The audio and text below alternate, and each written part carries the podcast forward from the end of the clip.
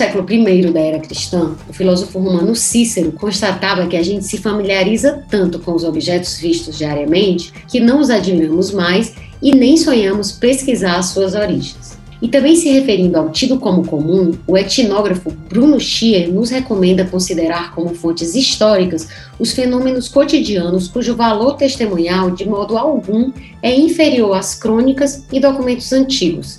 Diz Schier, da ornamentação de um pórtico e de um instrumento agrícola, da forma de uma casa e da boina de uma mulher, pode-se aurir mais informação de história da civilização do que de muitos molhos de atas dos nossos arquivos.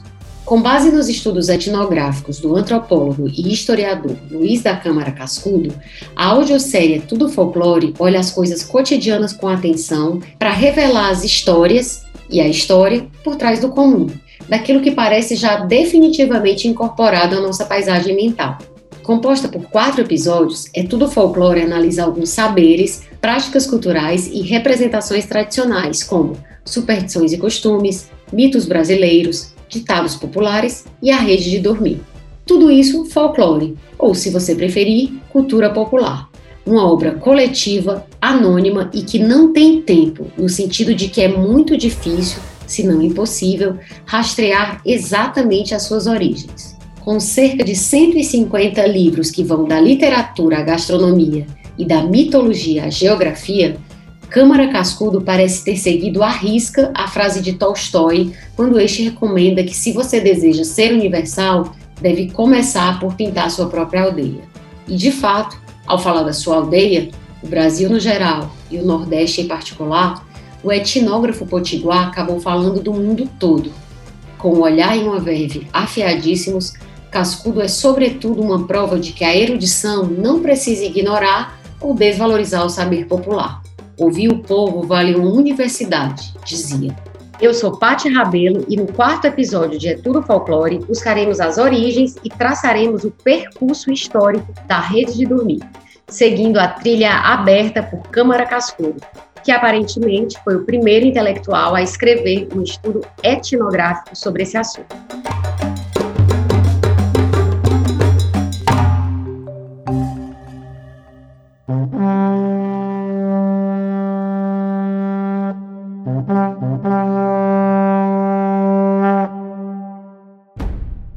E nesse episódio, eu tenho a alegria de receber o Juan Ramos, que é psicanalista e esquizoanalista. É, Juan, se tu quiser explicar para as pessoas o que é esquizoanalista, assim, rapidinho, tá? Fica à vontade, eu vou só explicar um pouquinho como é que tu entrou nesse episódio, para as pessoas saberem. É, quando eu estava fazendo a pesquisa para esse episódio, quando eu estava começando a pesquisa, é, o Juan nem sabia disso, nem sabia da série, não sabia de nada.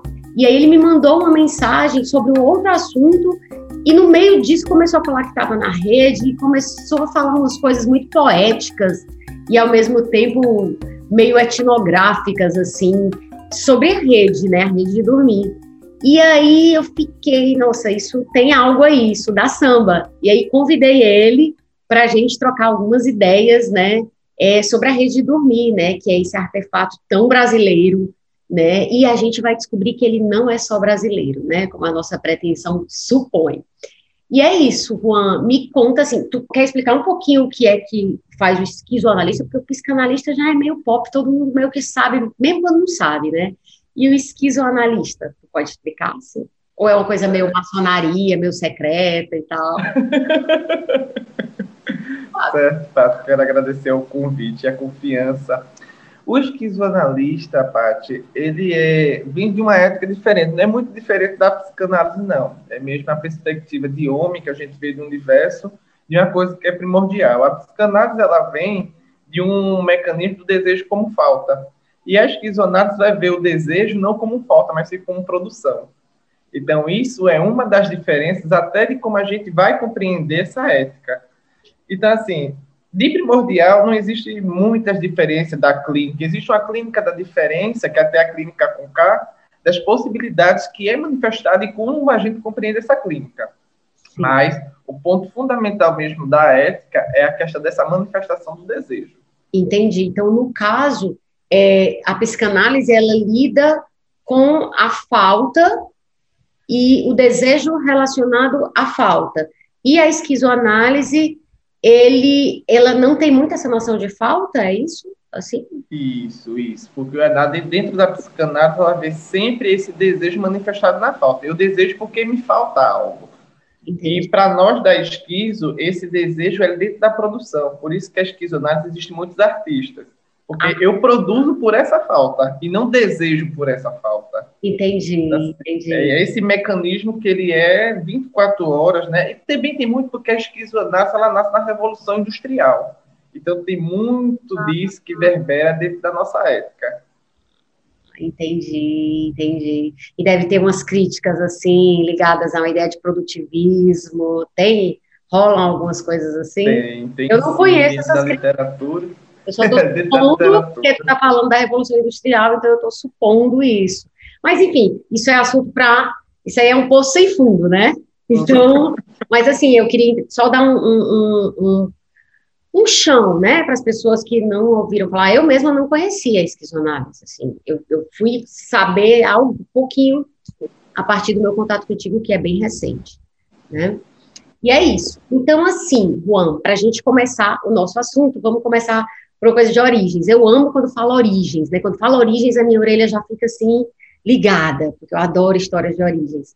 E assim, é, até tu, tu, tu, a gente compartilhou essa leitura, né, do livro A Rede de Dormir do Câmara Cascudo, que é uma pesquisa etnográfica que ele faz sobre o assunto. E aí ele fala, Juan, que é, o, assim, entre os ameríndios, a rede ela é encontrada entre os ameríndios e ele não não há registros, estudos de você encontrar esse artefato, né, da rede fora do que eles chamam de novo mundo, né? Só teve um lugar em que eles acharam, é, isso estou contextualizando no estudo do Câmara Cascudo, né, que, que, é um cara que morreu em 86, então, assim, se há coisas novas em relação a isso, é, eu estou me limitando à, à, obra dele.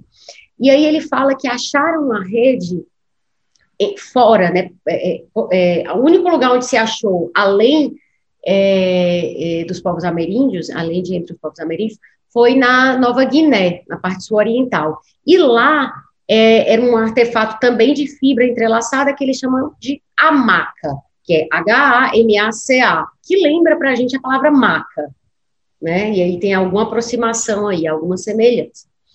E aí, a história da rede, né, é o que, assim, a maca sul-americana, ou seja, cravada aqui no, no no nosso continente, ela teria sido batizada de rede pelo Pero Vaz de Caminha, que aí na carta que ele escreve, né, a famosa carta de 27 de abril de 1500, ele, ele batiza aquele objeto que ele nunca tinha visto, que ele nunca tinha ouvido falar, de rede. E aí ele está se referindo a uma povoação dos tupiniquins, e aí como escrivão da armada do Pedro Álvares, né, ele escreve, né, eu vou citar aqui, de esteio a esteio, uma rede atada pelos cabos alta em que dormiam. De baixo, para se, se aquentarem, faziam seus fogos. E tinha cada casa duas portas pequenas, uma, uma, uma num cabo e outra no outro. É, e aí, ele, o, o, o que o Câmara Cascudo fala é que, assim, como se, ele não falou como sempre, mas assim, a visão do colonizador europeu é assim: isso aqui não existe, eu estou descobrindo, a gente vai inventar. Eles não foram perguntar para os índios como é que chamava aquilo, eles deram o nome de rede, e assim os portugueses. E é rede por conta da semelhança com a, com a rede de pesca, né? Eles viram essa semelhança e batizaram, e a partir daí todos os, os escritos portugueses que falaram é, foram, já, já traziam, né? Já tinham incorporado esse tema. E aí o interessante é que outros viajantes de outras nacionalidades, como alemães e franceses, eles mantiveram o termo que era conhecido entre os índios, que era INI, né? E aí INI Iguaçu é rede grande, né?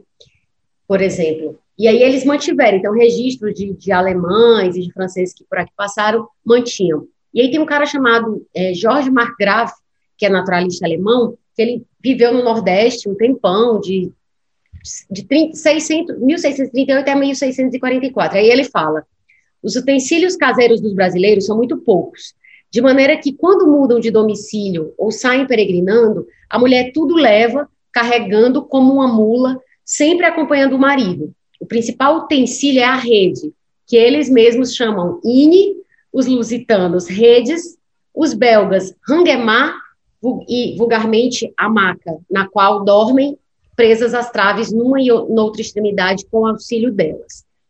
E, assim, eu queria trazer primeiro para ti essa ideia da rede, né, pelo menos entre os povos originários, né, que quando ele está descrevendo aqui, ele está falando dos povos originários, né, ele não está falando dos portugueses.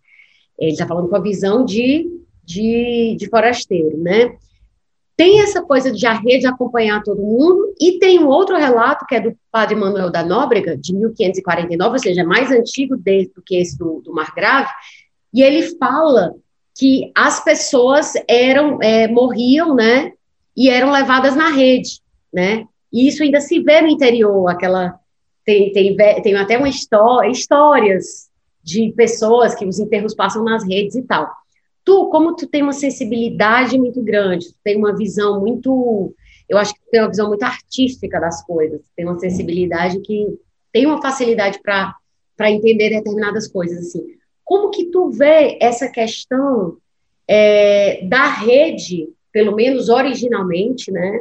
E fazendo esse recorte aí que a gente está fazendo para esses povos específicos, onde se identificou a presença desse objeto, como é que tu relaciona isso? Assim, porque eu fiquei pensando, eu particularmente fiquei pensando na rede como casa, como útero, né? Mas eu não sei, de repente está remetendo isso só para mim, é um, é um problema meu. Mas como é que tu vê isso, assim? Como é que tu, tu consegue, é, é, que associações tu faz com esse relacionamento tão próximo, né? Dessas pessoas que parece que só tinham a casa nas costas, né? Que nem a tartaruga, assim, meio enfim, não sei o que que isso te traz, assim, me fala quais são as suas percepções. É, é interessante como é originário, através da história, a rede, ela traz umas questões muito primordiais e também uma questão muito específica. A rede, primeiramente, como repouso, né? E a gente pode até aprofundar isso daqui a pouco, mas quando eu consigo observar a rede, eu também vejo de várias maneiras, inclusive. A primeira, como esse útero que carrega a gente, né? Parece que a rede se torna um canguru e a gente fica, fica dentro dessa bolsa materna. Inclusive, é uma coisa que eu sempre faço todos os dias, né? Eu menino na rede antes de dormir. Então, assim, é algo muito interessante, porque ali parece que vê um conjunto tanto de emoções como de sentimentos. Eu, quando eu me deito na rede desse, porque eu, eu vou até falar por aqui os meus rituais na rede e um deles é esse ninar, eu sinto como se eu fosse o coração que pulsasse nessa rede. Entendi. Quando né? tu falou antes me... de dormir, antes de dormir na cama? Antes de dormir na cama, antes de eu ir para a cama, eu tenho um ritual de passar de 10 a 20 minutos na rede meninando. Meu Deus do céu. Eu tenho isso desde os meus 14, 15 anos, quando eu me eu tenho esse vínculo com a rede. Eu acho que eu tenho uma relação com a rede muito grande. Então, assim, eu fico de 15 a 20 minutos me meninando ali e eu sinto como se eu virasse um coração que pulsasse. Entendi. Lembra muito esse útero né, que você traz, esse ventre que acolhe, que é seguro, que é protetor. Eu acho que é isso também tem um pouco da nossa ânsia, da nossa existência, né? essa vontade de ser protegido, essa vontade eterna de ser eternamente minado é por algo, por alguém e pela rede. Então, assim, quando é um desses rituais é esse momento específico do meu dia. Eu acordo antes de tomar o café, eu vou para a rede. Eu saio da cama, vou para a rede. É. Eu tenho esse ritual durante o meu dia. É inclusive, como eu moro no prédio, a minha vizinha disse assim: Juan, já sei quando tu acorda de manhã porque eu escuto barulho da rede.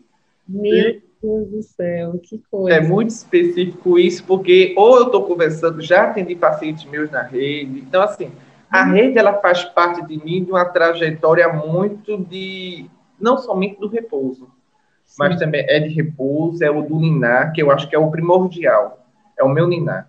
Que o, o Câmara Cascudo, quando eu, eu, eu até estava te falando antes da gente começar a gravar aqui, quando tu me falou a primeira vez desse assunto, assim, que foi, foi casual, tu disse, ah, porque eu tô aqui na rede, começou a falar. E aí eu, opa, rede, eu já estava de olho no tema. Quando eu fui reler o livro recentemente, eu disse, gente, parece que ele leu o livro e veio falar comigo, porque tu usa a expressão do Niná, tu fala das associações de memórias afetivas, Então é, é, é, muito interessante assim essa, essa, essa conexão que se estabeleceu de uma forma bem imprevisível para mim. É, é, é, muito louco isso, assim, é muito louco. Essa coisa que tu fala do, do, do Niná, eu fico pensando assim, é, eu, eu, já imaginava que a rede, a, a, rede ou o balancinho, que, que às vezes é um balancinho fixo, tipo berço, né? Mas eu associava isso com você quando ainda no útero, né? A sua mãe está se mexendo e você está sendo balançado. Você está andando para lá e para cá, a não ser que ela esteja parada. Então, de alguma forma, é, esse movimento, né, ele, ele, ele deve remeter a essa coisa tão, tão originária e, e que deve ficar muito marcada na memória da gente. Quer dizer, memória.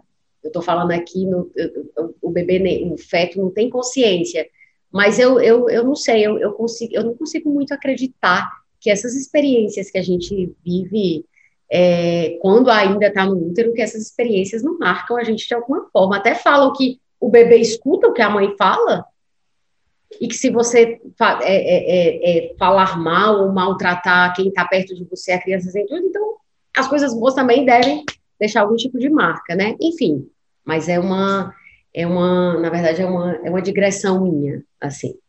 É, e aí, Juan, essa ideia também, eu, é, eu fico pensando, e aí é pensando mesmo como, como curiosa, essa ideia da rede do berço ao túmulo, né? Porque antes as pessoas eram, eram enterradas em casa, né? Elas eram enterradas próximo de casa. Depois é que você vai tendo essa imagem desse lugar afastado, né, que é o sepultamento. Mas aí a rede também, como esse lugar que acompanha a pessoa do nascimento até a, a, a morte, também para mim é muito simbólico, porque é como se fosse, é, vamos dizer assim, uma casa no sentido mais amplo da palavra e da significação, né? Porque é um lar que você não abandona, né? E ele vai dizer mais na frente, eu vou até citar aqui essa passagem, é, que ele diz isso, é a, é a última coisa que, o, que, o, que o, o homem do sertão perde. É a única, a última coisa da qual ele se desfaz. Isso para mim também tem algo meio poético, sabe? É como se isso aqui a caixa, a caixa econômica não vai poder roubar. O governo não vai poder me tirar se, se eu não pagar, né? Enfim, para mim tem um, um certo lirismo nessa imagem. E aí, tem uma, uma, uma coisa interessante, que assim, o, o Câmara Cascudo fala, nesse livro que eu citei, de novo vou citar no final, para quem quiser pesquisar, é, ele fala que um pouquinho depois da invasão pelos portugueses, é, 50 anos depois, é, a rede já era muito popular, já tinha se tornado muito popular a, nas, entre as pessoas que moravam aqui, né, na, na, na terra Brasília e entre os lavadores, entre os missionários da Companhia de Jesus. E aí ele diz que a, a farinha de, man, de, mandioca e a rede é, foram os elementos de, de fixação do, do, do, português. Eu até chamo isso de o kit de boas-vindas, porque era a farinha de mandioca e a rede, e com isso o português começava a se estabelecer. E são duas coisas que eu fiquei pensando que são também é, bastante significativas. Você está falando da comida e do descanso né? Você não consegue muito viver é, sem se alimentar e, e, e, sem o descanso. Então, essas duas coisas é, foram esse primeiro elemento de, primeiros elementos de, de que ele, ele, usa a expressão de conquista do português, né? Mas não não conquista por parte do português, mas de quem estava aqui, né? Já exercendo influência cultural sobre os colonizadores. E aí ele fala do, das redes sendo muito, muito, muito é, é, comuns, né, nos engenhos, nas vilas, nos currais de gado, porque era, sobretudo, uma solução prática, fácil e natural do que a cama. Aí ele explica que o transporte das camas de madeira, que vinha de Portugal, é, e que só depois começaram a ser carpinteiradas no Brasil, isso também dava conta de por que a rede era tão é, disseminada, né, o uso da rede era tão, tão disseminado. E aí ele fala uma coisa, eu também eu vou, eu vou cair muito para a poesia nesse episódio, porque eu acho as imagens muito, muito poéticas. Então, poesia literalmente, mas o valor poético de determinadas coisas. Porque ele fala que no mesmo dia que desembarcou no Brasil, em março de 1557, o missionário francês Jean de Lery dormiu numa rede, aí ele fala, as palavras dele foi, a moda da América, suspenso no ar. Achei isso maravilhoso.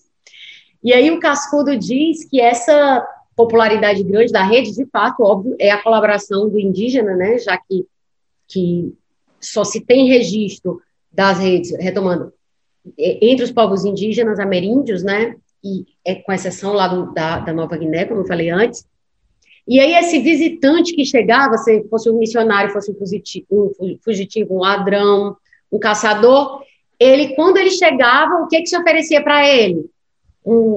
A rede para ele se sentar e assistir o tal cerimonial de boas-vindas. Então, era como se fosse o primeiro mobiliário com o qual esse, esse estrangeiro tinha contato, né? E aí ele fala que a rede servia de cadeira, escabelo, é, lá a pessoa, olha que interessante esse trecho, ele diz, nela o visitante participava da refeição, dormia seu sono, ela era uma tentativa de acomodação que raramente era infrutífera, porque lá ele conversava, mercadejava, fazia planos, discutia alianças, propunha, ajustava, enfim. E aí, ele, quando ele fala que era dificilmente infrutífera, isso me trouxe uma outra coisa. Aquela ideia de que a gente não come junto com os inimigos, né? A gente não celebra. A gente, se você for chamar um inimigo para jantar, é que você está querendo que ele se transforme em seu amigo, ou então você quer estar tá vendendo na coisa dele para ele morrer. Mas você não vai, você não vai sentar para confraternizar com o inimigo. A própria palavra confraternização dá conta disso. E me parece, e eu nunca tinha pensado nisso, eu queria ver também como é que tu percebe isso, que a rede também tem muito disso. Eu penso que você, se é uma pessoa que tem rede em casa, costuma tê-la estendida ou não, se chega uma pessoa que não é muito desejada, você não vai pedir para ela sentar na rede. Você vai? No máximo no sofá da sala de visitas. Ou eu tô. Ou, isso faz sentido para ti? Faz, faz sim. A rede, para mim, é um. Eu vou até falar o nome, sagrado. Sim. A, se a pessoa chegou e ela não é muito bacana comigo, a casa em si ela já é sagrada, né? A gente não chama inimigo para nossa casa. Perfeito. Mas quando, de certa forma, vem com alguém, eu sou o primeiro a me deitar na rede e não dou espaço para ninguém. Entendi. É como se a rede, ela também é algo íntimo, algo que não é para ser tocado por, por qualquer um. Entendi. Muito bom, muito bom. Porque, assim, tem a associação com a casa, só que a casa, eventualmente, você vai acabar recebendo aquela tia, aquela coisa no Natal, eventualmente, né? Mas a rede é como se fosse tipo a escova de dente, né? Que tu está falando nesse caso. Então, assim, eu fiquei pensando assim, se você tem, é, é, se esses indígenas, né? Se eles recebiam esse esse forasteiro, essa pessoa que estava chegando, eu vou chamar o indígena porque a maioria das, da, né, dos que estavam aqui ou eram indígenas da época, ou então a primeira geração de brasileiros ainda não teria nascido, né, provavelmente nessa altura que a gente está descrevendo.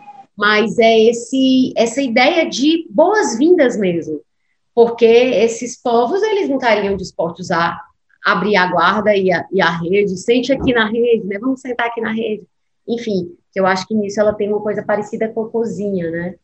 Eu sempre penso isso, de que se alguém chega na sua casa e ela é uma visita formal, ela fica no sofá na sala de visitas. Se for alguém íntimo, você leva para a cozinha, né? Porque é um espaço de, de maior intimidade. Talvez a, a rede também é, ressoe isso, né? Pelo menos para as pessoas que veem esse valor na rede. É, e aí esse Jean, Jean Lery, que eu já tinha citado há pouco, ele fala, é, tem, tem duas citações aqui que eu marquei. Um é que ele diz: é, entramos numa casa da aldeia, onde, de acordo com o costume da terra, nos sentamos cada qual em sua rede. Eu achei isso também muito fofo. Cada qual em sua rede, não é cada qual na cadeira, né? E, e uma outra frase é do historiador e cronista português que chama Pero de Magalhães Gandavo. E aí ele escreve por volta de 1570, é, num tratado chamado Tratado da Terra do Brasil. Ele fala: a maior parte das camas no Brasil são redes. Me disse isso não é uma coisa. Eu não sei se eu tô ficando. Eu tô que nem aquele povo que fica se apaixonado. Eu, eu fico apaixonada porque eu gosto do tema e tô. Mas isso não é uma coisa poética. A maior parte das camas no Brasil são redes, isso é, isso é muito bonito. E aí, o, o Cascudo fala, é, não sei se tu chegou a ver essa parte, que eu sei que tu leu o livro, é, não sei se tu chegou a ver essa parte, que ele diz que, essa, essa ideia que eu te trouxe agora há pouco, né, que ele diz que a rede era inseparável do indígena, do mameluco, do sertanejo contemporâneo, é, contemporâneo dele, né, que, que, escreveu esse livro lá pelos anos 50, por aí. É, andando ao, ao azar das secas de rede às costas. A rede representa o mobiliário, o possuído, a parte essencial, estática, indivisível do seu dono, ele fala. Aonde o indígena ia, ele levava a rede. Ainda hoje, o sertanejo nordestino obedece ao secular padrão. A rede faz parte do seu corpo. É a derradeira coisa de que se despoja diante da miséria absoluta. É, eu não sei, assim, eu tô, eu tô, essa conversa, essas conversas, na verdade, não só essa, dessa audiosérie Tudo Folclore, é, eu, eu pensei que elas teriam algo é, muito de reminiscência das pessoas que eu estou chamando. Cada pessoa que eu estou chamando tem a ver com o tema de alguma forma, por um motivo específico, mas a visão histórica aqui eu ia trazer por conta da, da obra do Câmara Cascudo, né? Mas eu quero que, eu, eu penso que eu, é, é, interessante que os convidados, é, eles tragam mais esse aspecto de reminiscência, por isso que eu estou batendo nessa tecla, como eu bati também com, nos outros episódios, né? É, e assim, para ti, como que tu vê é, essa questão, de novo, batendo de novo, essa coisa do canguru, né? É, a rede, inclusive, se você viaja, você pode levar a rede, tudo bem que você vai pagar bagagem extras e etc, e agora tem limite de bagagem, mas você ainda pode levar. Você ainda pode levar. Ela talvez tenha algo, Juan, e aqui eu estou pensando, dessa coisa um pouco da vida meio nômade, né? Que você consegue levar. Pô, aqui tá ruim, vamos para outro canto. E aí você consegue, inclusive ela serve de bolsa também, você bota as coisas lá dentro e leva.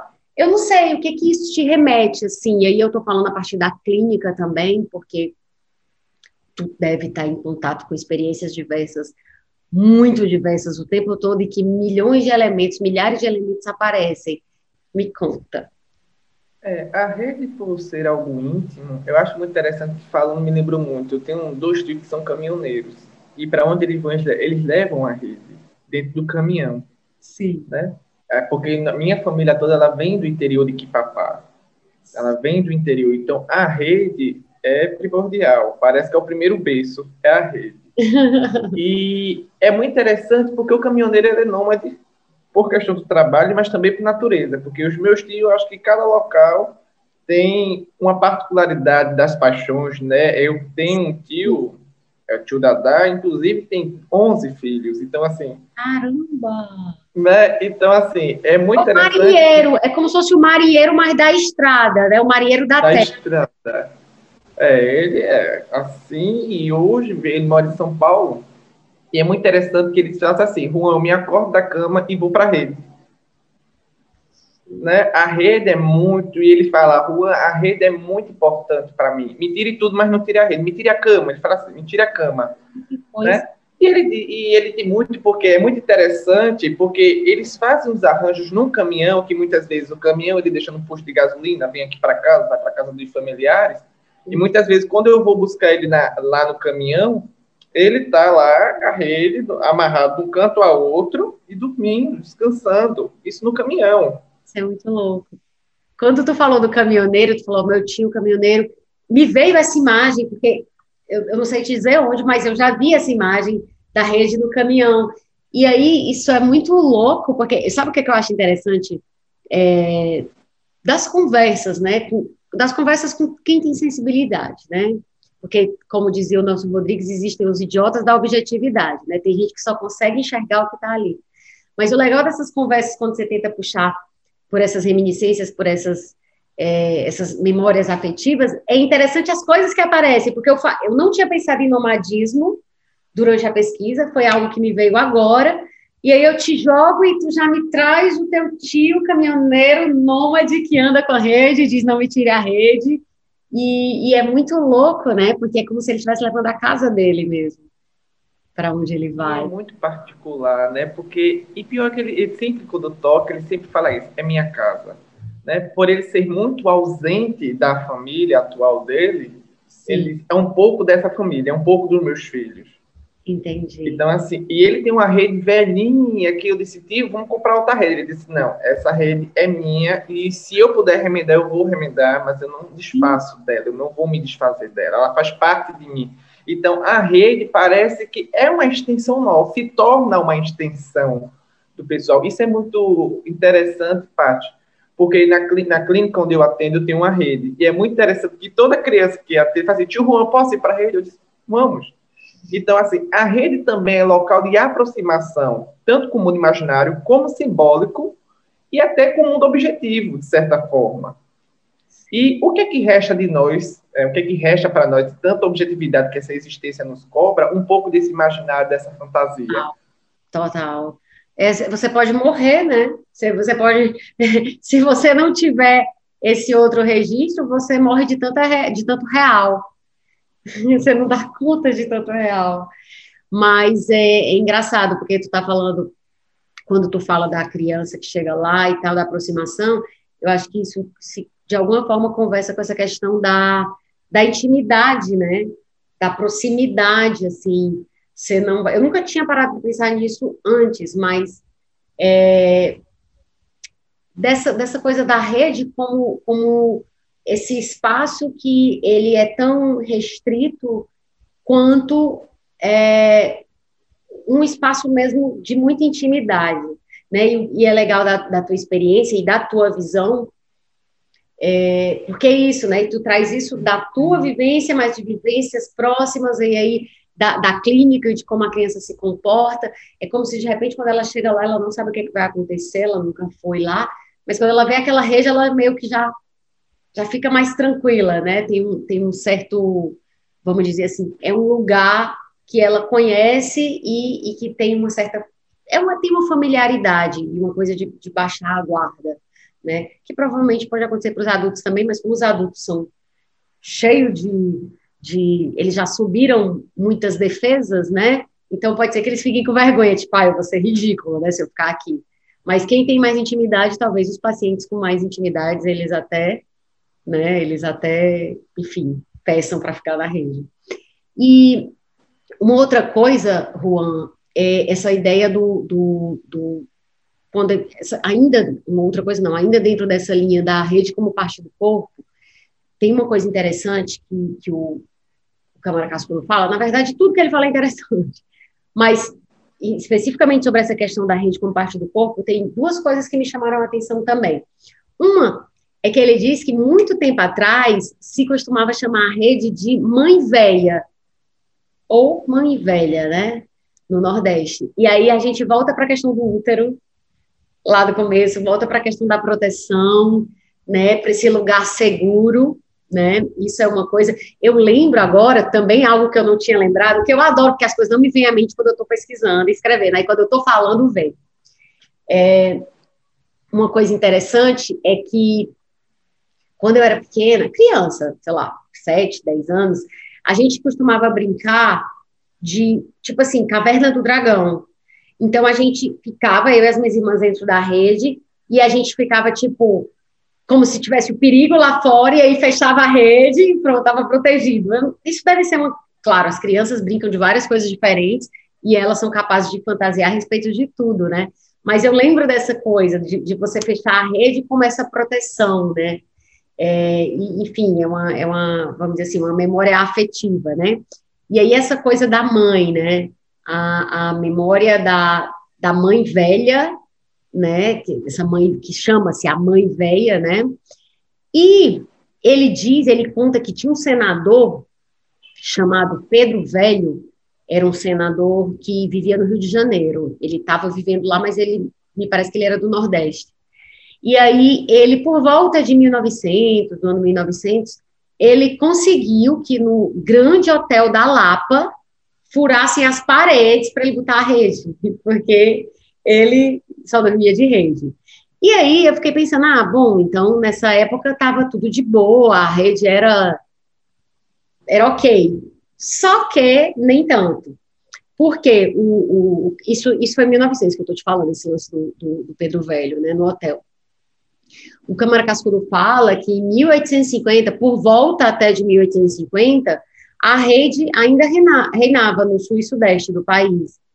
É, os paulistas, eles tinham muito orgulho de usar, e aí o Cascudo cita uma, uma fala de um antropólogo, antropólogo alemão chamado von Martius, que inclusive é nome de rua no Rio, se eu não me engano, é, é a rua onde fica os Estúdios Globos, lá no Jardim Botânico, se eu não me engano.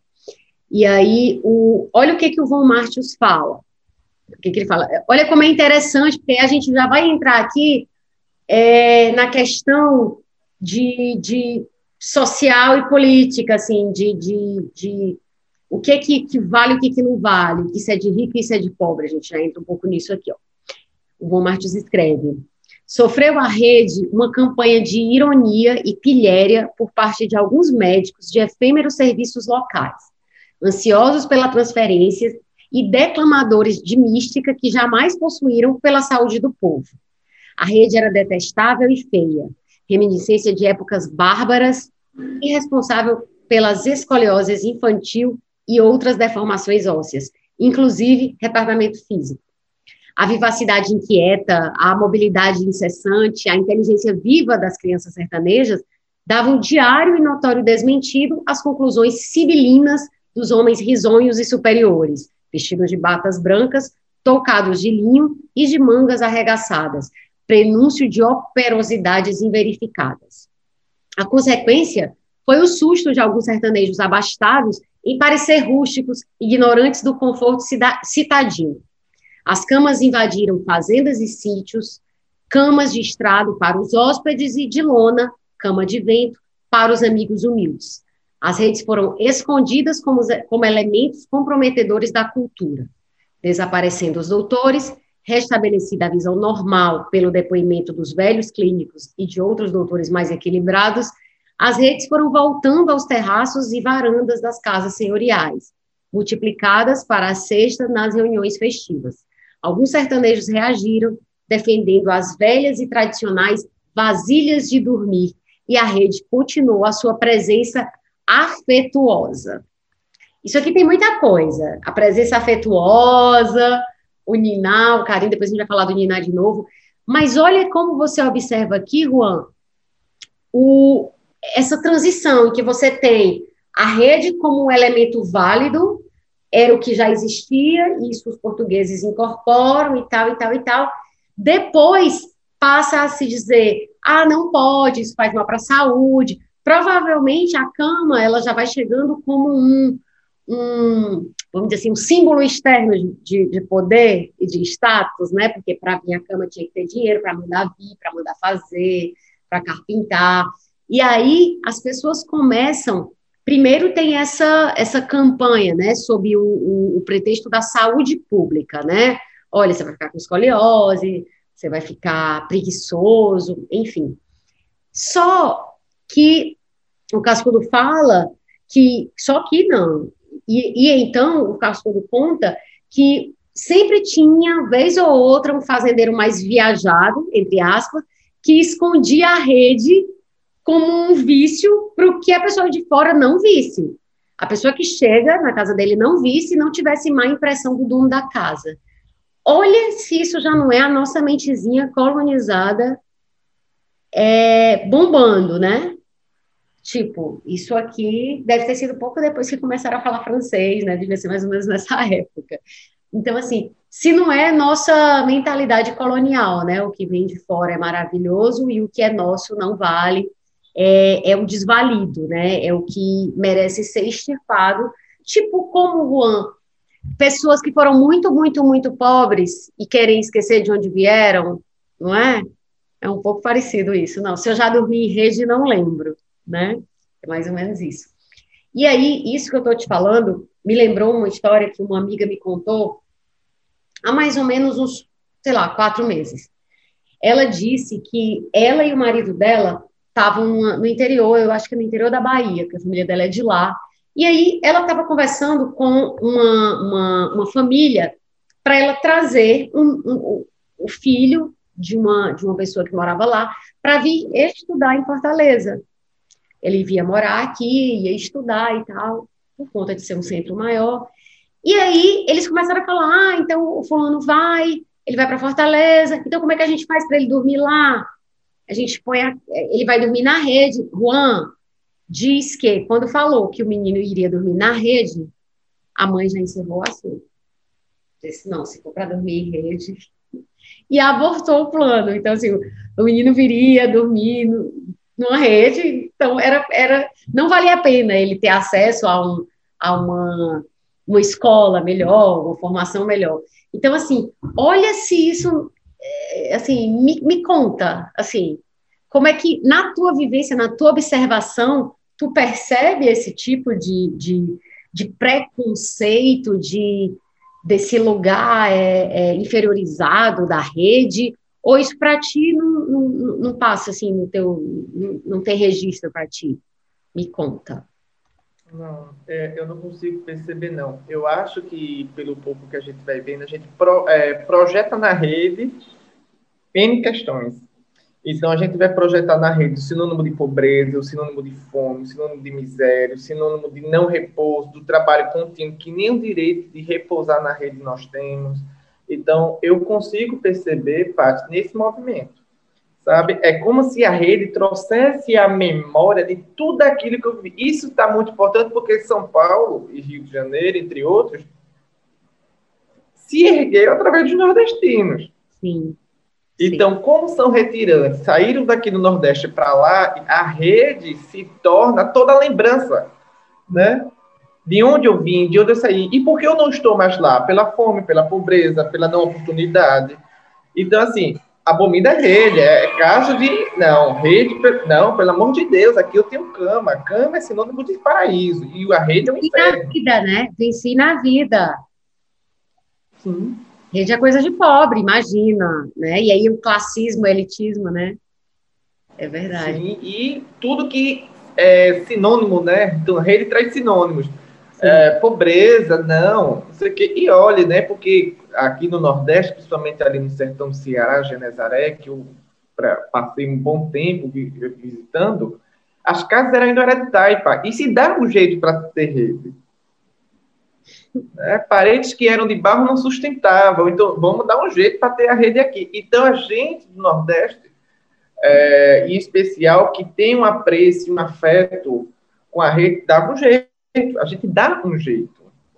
Sim. Olha... Aí está mais uma vez o desejo, né? O desejo como produzir. Então a gente vai produzir o sustento dessa rede. Total. E não vou ficar aqui na ideia neurótica, né, de fantasiar essa falta da rede. Então é isso. Entendi. A produção. Na pior das hipóteses, a gente estende ela, no, estira ela no chão e vai. É engraçado tu falar dessas associações com pobreza, com fome, porque é, o Cascudo até fala, né, do, de, das redes que eram as redes mais caras, bonitas. Ele até fala que eram redes do Ceará, se eu não me engano, do Piauí também, e, e a rede mais pobre, que era mais simples. E, e, de fato, assim, se você pensar nisso como um elemento que, que é do povo originário, né, do indígena, e, e também de algo que, que, que teve muito, muito, muita presença aqui no Nordeste, de fato, as associações, se a gente pensar desse ponto de vista, é, vamos dizer, excludente, elas são as piores, né? como você falou. Esse povo veio para cá e esse povo chegou com a rede nas costas, né? Com a trouxinha com a rede nas costas. Então, isso não pode ter sinônimo de coisa boa né? Agora, quando você vê aquela rede na varanda da, do bangalô e etc., aí já vem outras associações, né? Só que as pessoas que, quando a gente está falando dessa rede do retirante, ele não tinha um bangalô chique, né? A gente está falando de outra coisa, a gente está falando disso no outro registro. Faz bastante sentido. E aí o, o, o Cascudo diz, é, Juan, que a rede devia ser o presente rico oferenda típica para estrangeiros curiosos da nossa etnografia tradicional. Aí ele pergunta: por que não divulgá-las, valorizando-lhes a história, lenda, passado, utilitarismo funcional entre todas as classes? Ela pode, pode e deve ser produto de exportação, como o café, o samba e o algodão. Ou seja, de novo a gente, em vez de estar num lugar de potência, de eu reconheço, né, isso que não num orgulho idiota nem bairrista, sabe? Mas no sentido de eu reconheço que isso tem um valor e eu não é, me escondo disso, nem quero esconder isso. Que eu acho que aqui a gente pode puxar também, porque as coisas se relacionam, para a questão do sotaque. O sotaque. Porque, assim, quando a gente está falando de Brasil, por exemplo, cada, cada país, cada região vai ter o seu histórico e as relações de poder que se estabelecem e dos quais os sotaques são, é, a imagem dos sotaques, elas são consequência, né? Mas aí é interessante a questão do sotaque, eu estou falando aqui da rede, e então vou falar do sotaque porque a gente está gravando uma audiosérie, né? Então a voz é o elemento predominante. É o único, né? Que a imagem, a imagem visual só na imaginação da pessoa. E aí, sotaque, tem muito disso também. É, você tem um sotaque que é relacionado à região mais rica, é, mais desenvolvida economicamente, e os sotaques que não estão naquele campo ali de influência, eles são o quê? Rechaçados.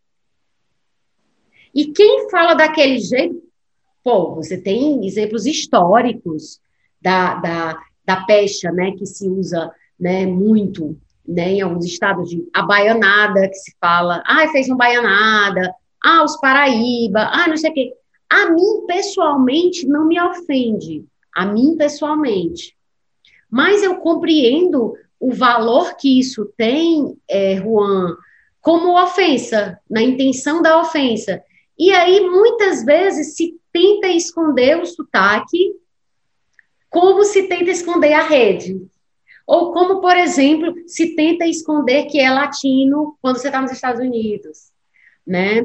Ou, ou sul-americano, sul-americano quando se está num país que, que, que tem um histórico de, de neonazista, de grupo supremacista. Então, esse, é, é, é, isso sempre dá conta, no fim das contas, se, se é que a gente está falando da rede, ou se a gente está falando de mitologias brasileiras, sempre se, a gente, de alguma forma, sempre se coloca o quê? De uma, em relação a, eu assumo isso, eu valorizo isso, eu reconheço isso, ou eu dou as costas para isso né? E no fundo, quanto mais a gente tem essa primeira é, postura, não eu digo de novo, não é ufanista, nacionalista, babaca, não é nada disso, não é nada disso. E eu acho que Pernambuco é um ótimo exemplo. O estado de Pernambuco é um grande exemplo de como você olha para dentro de você, da sua cultura, dos seus símbolos, e aí tem até fama de, de, de ufanistas demais, de bairristas, né, os pernambucanos. Mas, assim, uma coisa que eu acho muito legal de Pernambuco é que vocês olham muito para o que vocês têm, que vocês são, e vocês dizem para o mundo. Entende? Eu acho que eu nunca vi, eu, eu pelo menos não tenho muito registro de pernambucanos tentando imitar sotaque de, de paulista ou de carioca, né? Então, assim, claro que deve ter, eu estou aqui fazendo uma generalização bem, bem generalização mesmo. Mas, assim, isso, isso dá muito conta. E, e como essas pessoas, se elas, elas fazem essa afirmação cultural, quem está fora também afirma. E aí a gente volta lá para a frase que o Tolstói é, é, fala, né? Se você quer ser universal, comece falando da sua aldeia, e que, para mim, o Câmara Cascudo fez exatamente isso é, na obra dele, eu falo isso na, na introdução, e eu penso que isso se dá, por exemplo, no caso da, da cultura pernambucana, né? E penso que isso é, é poderia ser uma, uma forma também para gente, a gente, isso vale para os indivíduos e para as comunidades e sociedades, né? Então, assim, na medida que você pega aquilo, se apropria e diz, ok, isso é o que eu sou, eu não sou melhor nem pior, eu sou eu e eu sou diferente. Né? Então, isso é muito potente. E, e, quando ele fala que deveria ser produto de exportação, é muito isso, assim, você está escondendo isso de quem, cara? Você podia estar tá ganhando dinheiro com isso, você tá, poder, poderia estar tá, tá, tá fazendo intercâmbios culturais incríveis e você está lá escondendo quando alguém chega, porque alguém vai achar que você é pobre, ou alguém vai achar que você é do interior, ou que alguém que, é isso. E também se a pessoa achar que você é do interior, qual é o problema, sabe? Enfim, né? Aí a pessoa tem que estar análise, né? É. gente fazer crítica cultural, a gente acaba sempre dizendo assim, tem que fazer análise. Me conta um pouco como é que tu vê essa questão é, dessa afirmação da, da, própria cultura, que é uma coisa que eu vejo muito, é, como eu te falei, eu dei o exemplo de Pernambuco, mas também isso é inegável também na Bahia, né? O Ceará eu já acho que não tem tanto. O Ceará eu já acho que, que por mais que diga, ah, Ceará é cidade, lá, lá, lá, mas eu acho que é um estado mais envergonhado de si mesmo, sabe? Eu tenho essa impressão. A Bahia não. A Bahia é tipo, é, é, bote sebo nas canelas para me acompanhar, né? Tô, tô, ó, aí, ó, né? Tipo, e, e, e Pernambuco também é a sua forma, também tem isso. Eu não, de novo, não acho que é, que é a gente se achar melhor que os outros. Mas como é que tu vê essa relação para ti, é, é, falando como pernambucano, né? Como que tu vê isso? Assim, me fala, faz sentido o que eu estou falando? Como é que se dá essa questão? Não, nem vou falar de identidade, tá? Porque eu sei que identidade é um conceito problematiquíssimo em psicanálise e em psicologia. Mas não vamos falar de identidade, vamos falar de, de, de uma forma de estar no mundo. E essa forma pode mudar o tempo todo. Mas vamos lá, diz o que, tu pensa sobre isso. É, é, é, uma coisa muito interessante que, embora eu vou até ilustrar com a, uma prima minha que foi para São Paulo, só para ilustrar, foi para São Paulo. Aí, quando passou um, dois anos, quando voltou, não sabia mais o que era água sanitária e nem o que era pipoca. A minha resposta foi um palavrão grande, dizer: vai a né? Vai. Não sabia o que era água sanitária, o que era pipoca? Não... Água sanitária não era. Água sanitária é cândida. O que é cândida? Ah, não, cândida. Uhum, tá certo, tudo bem. Não sabe o que é água sanitária mais, não. Sim, entendi. Né? E pipoca, pipoca de pipoca de estralar na panela. Não sabia não o que era mais não. Tá certo, querida. Tudo bem, né? Então eu acho, Paty, assim que embora algumas pessoas discordem, mas atrás de toda negação tem um reforço de algo primordial que é íntimo. É como se fosse uma convocação. Sabe? Então, eu nego, mas em algum momento é como se o universo fizesse, é, tu negou aqui essa parte de onde tu vens. Mas aí a gente vai questionar agora a tua ancestralidade. Tá, né? É como se a gente cartografasse, né? É, esse percurso, tá, hoje tu tá em São Paulo, no Rio dos Estados Unidos, Japão, onde for mas tu vem de onde? É, é uma pergunta tão inconsciente que nós acabamos perguntando a qualquer pessoa. Né? Me conta um pouco da tua infância, me fala um pouco disso, né? E isso é tão interessante que faz me lembrar o tempo que minha avó contava histórias na rede, e a gente estava todo mundo sentado no chão, e ela contando. E, mas assim, é atrás dessa negação, né? Eu vou me moldar ao aqui agora, esse local agora, por uma questão que é primordial, é a aceitação. Perfeito. Né? É então, é maravilhoso, assim, isso é muito maravilhoso. Ai, adoro. Eu já disse ontem numa transmissão assim, tem que ter palmas no Zoom. Zoom tem que botar um, um, um botãozinho de palmas. Quando a pessoa fala uma coisa, a gente... Não é? Demoroso, pelo amor de Deus, vamos providenciar isso aí, porque não dá não, cara. A gente ficar assim só tendo que bater mesmo as nossas próprias palmas, a gente é preguiçoso. Mas, uhum. enfim, mas voltando a essa questão da aceitação, perfeito, assim, que tu falou, tu tá falando dessa questão da relação com as próprias origens, que no fundo você tá de onde você veio, né? Para onde você vai, mas de onde você veio. É, é, essa pergunta, quem é você, é muito complexa. Eu, eu morro de medo de fazer essas perguntas em questão, mas eu, eu, eu entendo, eu, eu, acho que eu entendo isso que tu está falando. Mas continua. É, e também tem uma questão, Pato, que é muito interessante, que se a gente perceber, todo mês a gente volta para o útero, né? Voltamos, de onde vem, né? Sempre voltamos para essa mãe. E o mais interessante ainda, que tem gente que acredita em vida pós-morte, mas não é, não é o assunto daqui, mas assim, a gente morre e a gente volta, né? Para um útero, o útero de mãe Gaia, mãe terra. Então, Sim. nós saímos de um útero e voltamos para um de certa forma. Perfeito, perfeito. Não, e, e muito embora é, você pode ser uma pessoa que não, não é religiosa, não acredita em Deus, sendo pertencente a alguma, filiando-se a alguma tradição religiosa, pode ser que você não acredite em reencarnação, ok, mas um fato você não pode negar. a matéria, ela não se acaba, e a matéria é energia, e nem a matéria, portanto, nem a energia se acabam, elas só mudam de forma. Ou você acha que quando você morre, o seu pozinho de pirlim-pim-pim, não, você vira um, um pozinho de pirlim-pim-pim que vai para a Terra, como todo mundo sabe, lá da coisa que a gente estuda no coleginho. Então, é como você falou, independente de você acreditar em reencarnação, não precisa acreditar em reencarnação no sentido como os espíritas colocam, né? Mas você compreende que você está num ciclo eterno de mortes e renascimentos, nem que seja sob outras formas, e não precisa vir como cachorro necessariamente, ou como tigre, né? Mas é isso. É, então é, é muito louco. Então, tu quer falar mais alguma coisa? Porque eu te interrompi na hora das palmas. Que eu não consigo não, não interromper na hora que eu não, não. Aí, não, é que eu acho interessante é essas questões mesmo que vai que vamos atravessando ao longo da vida. E você me falou da questão das nossas mortes e renascenças.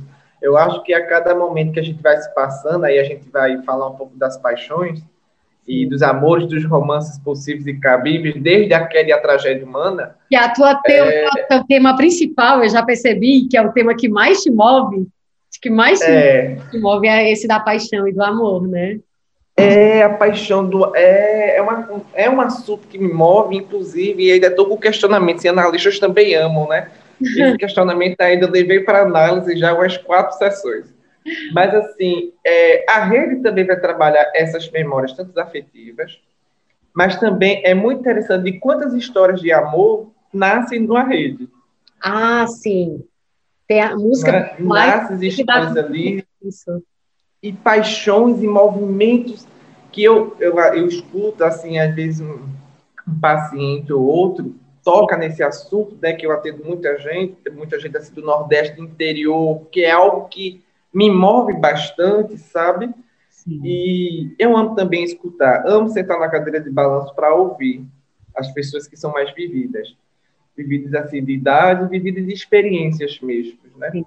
E sempre tem alguma história ou outra que surge da rede. Eu me lembro de uma vez um senhor que disse assim: ah, aqueles olhos morenos que deitava comigo na rede, tomando água de coco, então, tem muito. E parece que quando a gente vai trazendo em memória, vai trazendo, sabe, aquele respiro de afago no coração, e parece que é, enche o peito de um novo tipo de ar. Parece que é outro oxigênio que não tem nesse planeta Terra. E uhum. traz uma pulsão de vida, tipo, é nesses momentos que a gente vai vivendo, né? Inclusive, nas minhas memórias, né, eu acho que até coloquei alguma questão para ti, né, da, daquela menina chamada que eu chamo de Beija-Flor. Então, ah. assim, uma paixão eterna que eu tenho por ela, que, enfim, a vida faz com que a gente não viva. Eu vou ler o teu trecho, eu vou ler esse teu trecho ainda, viu? eu vou ler, ele tá aqui, é porque eu só estou tentando encontrar aqui o contexto, mas, mas eu vou ler essa tua passagem que tu me mandou. Então, então as memórias vai trazendo para a gente interessante. Tem momentos do meu dia que, quando eu estou na rede, vem a memória, a presença dela, as questões delas, que foi vago, foi pouco momento, e eu fui, parece que é um único momento eterno que a gente vai revivendo, e parece que a gente vai trazendo figuras né, do que poderia ser. Total. E é isso que mata. Porque se tivesse é. sido teria perdido muito desse, desse status, né? De, de, de, de fantasia. Então, assim, como foi muito fugaz, assim, suponho, né? Suponho pelo, pelo que eu observo. É, como é muito fugaz, então é como se fosse um, sabe aqueles, aqueles, aqueles, aquelas, aquelas brincadeirinhas assim de, de você completar é, tem lá uma imagem e você vai completando, ou então de completar palavras. Enquanto os espacinhos estão em branco, cabe muita coisa. À medida em que os espaços vão sendo ocupados, vai sobrando ali só o que é, né? E, e de algum modo eu acho que isso se relaciona é, com a forma como a gente encara determinados relacionamentos. É por isso que as pessoas dizem que é, ninguém, é, tipo assim, ah, você teve aquela paixão platônico, nossa, foi o maior amor da vida. É claro, amor, você não, você não passou cinco anos com a pessoa, não deu tempo de desconstruir, de sair do pedestal. É óbvio que vai ser o seu maior amor. Agora, é difícil você se desvincular um pouco dessa ideia, porque Muito embora você racionalize, ah, foi por isso, que não deu tempo de desgastar lá, lá. Muito embora, mas você gosta tanto de manter aquilo naquele determinado lugar e aquilo cumpre um, uma determinada função para você que você, mesmo quando você entende racionalmente, você não quer tirar daquele lugar, né? Porque é como se fosse uma perda. Enfim, estou aqui viajando porque tu falou o lance da rede e aí puxou a coisa da, da coisa do Beija-Flor e aí eu lembrei. É, Juan, falando é, por fim dessa relação da rede com a cama, né? E aí foi a parte que foi uma outra parte em que o que tu falou, é, que tu escreveu, falou e escreveu, escreveu porque eu te pedi, é, me teve muita proximidade, né, com, com o que o Câmara Cascudo escreveu nessa pesquisa etnográfica dele sobre a rede. Ele fala assim, eu quero, eu quero citar um trecho dele e depois citar o teu. Câmara Cascudo escreve: a rede colabora na movimentação dos sonhos. O leito obriga-nos a tornar, não, a tomar seu costume, ajeitando-nos nele, procurando repouso numa sucessão de posições. A rede toma o nosso feitio, contamina-se com os nossos hábitos, repete, dócil e macia, a forma do nosso corpo. Parênteses, eu vou dar aqui uma quebradinha para dizer que eu acho que é por isso que o teu tio não quer se desfazer da rede velha. A rede nova, né, ia ser uma rede dura, daqui que ela tome a forma do corpo. Enfim, continuando a situação, a citação, a situação, a Ele fala: a cama é irta, parada, definitiva. A rede é acolhedora, compreensiva, coleante, acompanhando, tépida e brandamente, todos os caprichos da nossa fadiga e as novidades imprevistas do nosso sossego desloca-se incessantemente renovada a solicitação física do cansaço. Entre ela, né, que é a rede, e a cama, há a distância da solidariedade, a resignação. É, eu poderia dizer que foi tu que escreveu isso aqui. Assim, porque muito, muito a ver. Que aí o que foi que tu me disse, né? Quando eu te pedi para tu me falar algo sobre a rede, com base no que tu tinha me falado casualmente, tu me mandou. É, a rede para mim é fantástica, eu amo rede. Se deixar, eu passo o dia na rede me balançando, porque a rede lembra muito o Ninar, que tem muito uma questão da infância, uma parte de nós que fica eternamente lá. Em seu balanço, o conjunto de emoções vem e vai, com tantas memórias tão gostosas. Câmara Cascudo também usa essa palavra, gostosa. Ele fala de estar gostosamente na rede, por isso é que eu acho que tu pescou o livro dele e escreveu, dá muito parecido. Aí ele diz, tantas memórias tão gostosas. Em outros momentos, local ideal para amar e ser o dengo de alguém junto de um cafuné. A rede tem sido, no íntimo, um lugar gostoso de se ficar por tantas memórias e sensações que parece que é o dom dela trazer na mente, no corpo e respirar na alma o cheiro, o toque, a memória boa de uma saudade específica que fica em anonimato, chamada de beija-flor. Que eu achei que é a referência ao Cazuza aqui, né, que tu fez. Para mim, a rede é local de reviver questões, amores e paixões. E aí eu, eu, eu li os dois trechos é, é, muito perto um do outro para ficar bem marcada essa semelhança. E aí, por fim, o Cascudo diz, eu vou, eu vou ler só mais isso e aí passa a palavra para Chico. Ele diz, ó, depois do Juan, ele fala, o gesto de ninar a bolandas era justamente o embalo, Embalo nos braços que a rede amplia e multiplica na lei do menor esforço. Porque você empurra, né? E aí ela vai ficar lá até parar, mesmo sem você empurrar tanto. A festa grega da Aiora, realizada no verão, era propiciatória ao crescimento das vinhas e também terapêutica, purificadora dos vizinhos de Ícaro que o haviam assassinado. A técnica limitava-se essencialmente a uma série de balanços pelas moças e até as bonecas tomavam parte. O movimento de vai e vem tinha uma força mágica, e daí os oscilas de Roma. Máscaras, escudos, efígies, suspensos aos ramos das árvores e que deviam oscilar, purificação pelo ar, em benefício dos doadores. Eram segredos que não mais atinam na nossa vã filosofia. Certo é que milhões e milhões de brasileiros foram criados no ritmo dos balanços curadores ou enganadores, desde a dor de dente até a fome. E eu acho isso lindo. E assim, é, agora eu vou passar a palavra para ti, porque eu, eu, eu, eu, precisava trazer essas citações para, a partir daí, é, a gente fazer essa troca, né? Mas eu acho tão parecido esses três textos específicos, dois do Cascudo e teu, dois, um teu, dois dele e um teu, porque são, são registros que se aproximam muito, sabe? Daria para achar que era a mesma pessoa que tinha escrito. Então, assim, me fala, me fala como tu vê isso, essa coisa do, do balanço curador, né? Do balanço que cura. A criança está chorando, você vai lá e embala, né? É, a fome também, né? Acredito que muita gente já foi embalada para, especialmente, quer dizer, nos lugares miseráveis, né? Embalada com fome para dormir, enfim, e nada. Enfim, me fala, me fala, é, você está com palavra aí. Já falei muito. É, é, muito interessante que é quem não gosta de um balanço, né? Nem que seja no gigado do forró, daqui da gente do Nordeste gosta. É, o forró puxado, a, o balançar para o sono e também eu tenho eu tenho um, uma crença descrença que tudo no universo ele repete é o balanço do mar né, que vai, vem, a gente fica, que a gente não sabe que sensação é aquela que a gente olha para o mar, né, vê aquela vastidão e aquele balançar, e a gente parece que, embora não estar tá dentro, está do lado de fora, a gente nem nada junto. Sim. Né? E é hipnotizante, barulho, né? É hipnotizante aquilo. É, e assim, a rede traz para gente é, tanto esse linar do sono, que é como se fosse um introdutório desse sonho, sonho-sono, barra sonho-sono, e também um ninar de todo o afeto, carinho, afago, o cuidado. É como se a gente sentisse. Eu não, olha, eu não vou ser muito sincero, nada foi mais marcante na minha infância do que o passar de mão da minha avó sobre meus cabelos, e isso eu consigo reviver na rede.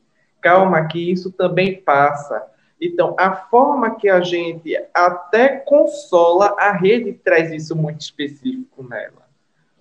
Né? Parece que a gente vai convocando pessoas, né, figuras chaves da nossa existência, que ali a gente, opa, é aqui que, é, que eu me reorganizo, eu volto né, a estaca zero. Não existe nada melhor da minha vida do que chegar em casa 10, 10 e meia da noite, depois de um dia cansativo, e deitar na rede um tempo, é como se ali me revigorasse, né? Em alguns momentos da vida a gente vai revigorando, sentindo, e ali a gente revivesse o que é, na realidade, impossível viver e sentir, né? E ser atravessado, aclamado, devotado, porque existe tanta coisa no mundo do simbólico e do imaginário que é revivido na rede. É, Viviane Mosé diz na sua poesia que ela que compra coisa e coloca em sua volta para partir dali, se, quando se perder, voltar a se encontrar. E eu vou dizer para Viviane Mosé que eu coloco a rede em minha volta para quando eu me perder nela eu me encontrar. Então a rede para mim ela convoca esse retorno. Volta e vês o que fazes. E é muito enigmático para mim falar sobre rede, é muito tocante, é tocante no intocável, é muito complexo para mim, de certa forma, falar sobre rede, porque é tanta coisa que eu sinto dentro dela. Sabe o frio na barriga, quando eu vou falar sobre rede, é frio na barriga, é gagueira, é tipo, calma, respira, vê. Porque são tantas emoções que a gente vive dentro dela que em algum tempo da vida, pelas questões de excomungar, de tirar, de excluir, a gente perdeu, né? a, a, o humano acaba se tornando frio e necessita de objetos, né, para voltar para dentro de si. Sim, sim, total. Essa questão dos objetos, às vezes até a gente faz um, um, fica parecendo que a gente é materialista quando a gente fala isso, assim, materialista no sentido mais pejorativo, tipo, nossa, essa pessoa se importa com as coisas, porque são só coisas. Bom, existem as pessoas que ok, você pode valorizar mais as coisas do que as pessoas, ok, isso, beleza, isso pode acontecer. Mas daí a você dizer que as coisas não têm um valor e que elas não se comunicam com a gente, que elas não dizem algo para a gente e elas não mudam o nosso estar no mundo, é um, é, é um auto-engano, né? Porque é claro que a gente, como a gente, ser humano, né? Nós, como seres de linguagem, a gente é capaz de dar significação para as coisas. Então, as coisas, elas, elas vão ter essa significação que a gente atribui. Por exemplo, se você tem um, um relógio, uma caneta, uma roupa de alguém que deixou para você e que, enfim, que, que, simbolizou um momento importante da sua vida, que você comprou, ganhou, ou que alguém deixou para você, é óbvio que aquilo não vai ser só uma caneta. É óbvio que aquilo não vai ser só uma caneta, né? Então, assim, quando a gente está falando aqui da rede, é, a gente está falando de um objeto, mas que é, dentro de uma, de uma tradição que é longa, né, que ela é, ela é, se perde no tempo, né, a gente não consegue dizer exatamente quando começou, mas como, como tudo, né, que, que é folclore, é isso que você não, não consegue muito, você, você vai tentando mapear as origens, você não pode dizer com certeza, é, é muito difícil você dizer. E, e a rede, ela, ela vai incorporando ao longo do tempo essa quantidade de associações que são essas que a gente está falando aqui. Então, a gente dizer, é só uma coisa, é, só, é uma visão muito limitada. De novo, eu convoco o Nelson Rodrigues para me referir aos idiotas da objetividade, né? Tipo, é só isso, mas nada é só, né? E aí vem o Caetano e diz, tudo é muito mais, né? Então, é tudo é muito mais mesmo. Nossa, dá para fazer uma, uma, colagem só com frases, né? Da, da música ou da, da crônica. Mas é isso, Juan, é isso. É, eu, eu gostei muito dessa conversa, eu, eu sei que, que você é, teria muito mais a falar se a gente fosse puxar aqui, mas nosso tempo, infelizmente, é, é só de uma hora, né? Nesse, detalhe, era para ser 30 minutos, viu? Essa audiosérie era para ser quatro episódios de 30 minutos. Aí eu disse, gente, mais 30 minutos, se eu for conversar com as pessoas, não vai dar. 30 minutos não é nada, de mal termina de saudar, acabou. Então, é, aumentei para uma hora, mesmo assim, eu sei que é pouco tempo, mas, de novo, vou dizer aqui o que eu já falei no episódio 1, que foi gravado, e vou falar no episódio 2 e 3, que ainda não gravei, mas esse episódio aqui é o quarto, então ele vai ao ar por último, que é, é, essa conversa, essas, essa série de conversas dentro do folclore, essas quatro, elas são, na, na verdade, para mim, uma forma de abrir o apetite das pessoas para a cultura popular ou folclore e para a obra do Câmara Cascudo. Se a pessoa se sentir tocada, ela vai procurar mais coisas. Se não, se ela achar irrelevante, deixa quieto, tá tudo bem, né? Mas quem gostar, quem achar que aquilo diz alguma coisa para si, vai lá, pesquisa mais a obra dele né? E, e é um manancial incrível. É, a cada página é, tem muita coisa interessantíssima. O historiador francês Fustel de Coulanges achava que o tempo nunca morre completamente para o homem. O homem pode até esquecê-lo, mas sempre o guarda dentro de si. De um modo semelhante, para Câmara Cascudo, o grande passado vive em nós, perceptível, Daí o mestre do Tirol compreendeu o folclore como um indicativo do quanto o milenar segue fincado no contemporâneo e do quanto o universal está presente no regional.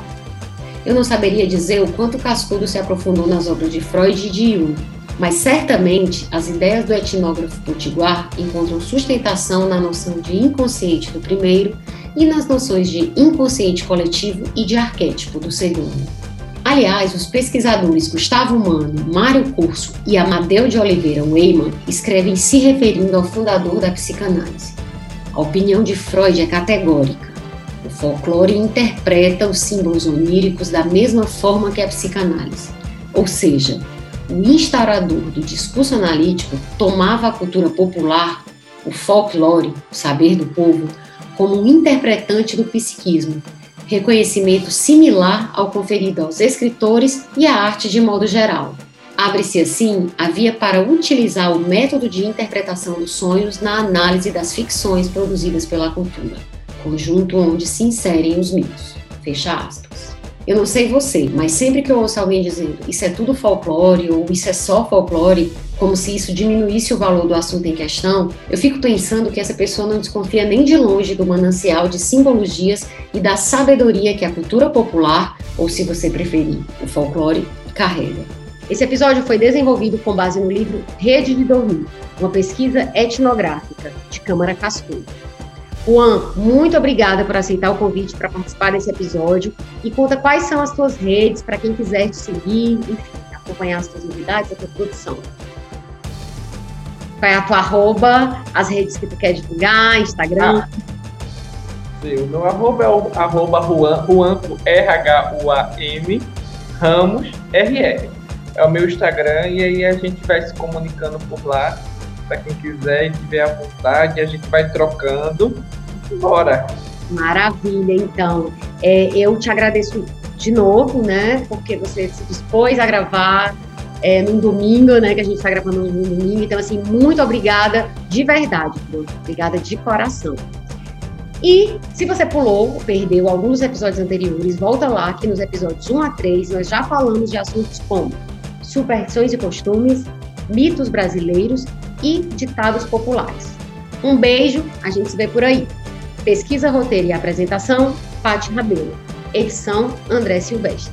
A audiosérie Tudo Folclore é um projeto apoiado pela Secretaria Estadual da Cultura, através do Fundo Estadual da Cultura, com recursos provenientes da Lei Federal número 14.017, de 29 de junho de 2020.